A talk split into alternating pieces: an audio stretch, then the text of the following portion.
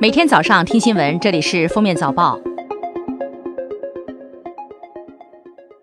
各位听友，早上好！今天是二零一九年五月十九号，星期日，欢迎大家收听今天的封面早报。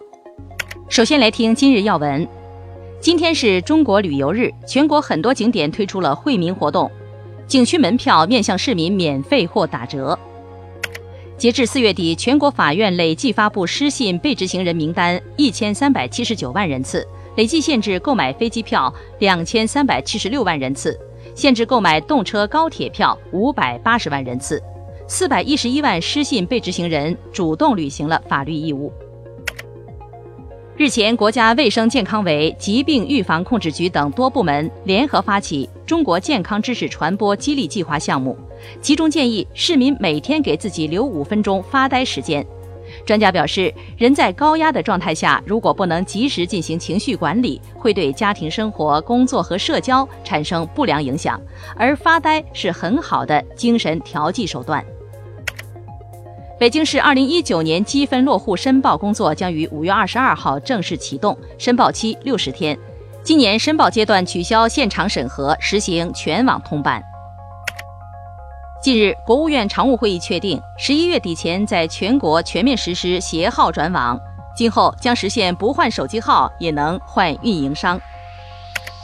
生态环境部通报，二零一九年四月和一至四月全国空气质量状况。一至四月空气质量前十位城市依次是海口、拉萨、深圳、舟山、丽水、惠州、黄山、厦门、福州、贵阳；后十位城市依次是临汾、石家庄、邢台、邯郸、安阳、咸阳、焦作、保定、太原、渭南。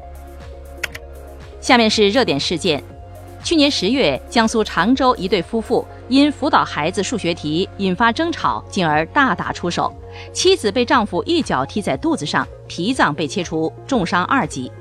目前，丈夫因涉嫌故意伤害罪已被公安机关移送检察院审查起诉。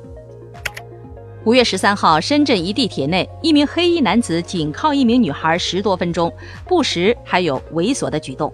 有男乘客看到后，一把将他拽开，并呵斥制止。深圳公交公安通报，已抓获嫌疑人，并对其依法行政拘留五日。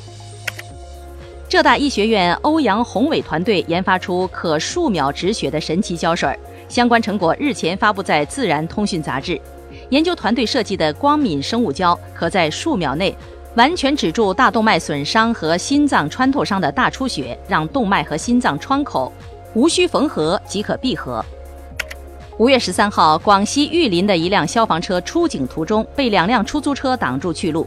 据广西消防消息，排在最前面的出租车以闯红灯会被罚款为由拒绝让道。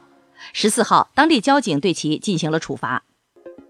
近日，广东深圳的一名九零后白领胃胀隐隐作痛，到医院就诊，竟然查出患有胃癌，恶性程度比较高。医生介绍，该白领压力大，经常熬夜到凌晨，天天吃外卖，是导致患癌的主要因素。最后来听国际要闻。据《每日邮报》五月十六号报道，巴基斯坦恶魔医生穆扎法尔·甘哈罗用被污染过的针头给孩子注射以后，导致四百多名儿童感染艾滋病毒。官员们说，穆扎法尔·甘哈罗本人携带了艾滋病毒。从四月份该病毒爆发以来，他一直被警方拘留，但其否认了该指控。二零一九年四月，美国二十五岁男子罗哈纳折断兵马俑大拇指一案，因陪审团僵持留审。当地时间五月十六号，联邦检察官史迈文告知法官，将再次起诉罗哈纳，毁坏无价文物的行为不可容忍。兵马俑保存了两千年，却在费城受损，让这座城市蒙羞。据外媒报道，法国卫生当局称，LED 灯会对视网膜造成永久性伤害，扰乱我们的自然睡眠节奏。法国食品环境与职业健康与安全局机构敦促官员修改 LED 灯的最大曝光度限制，减少 LED 灯中蓝光的数量。感谢收听今天的封面早报，明天再见。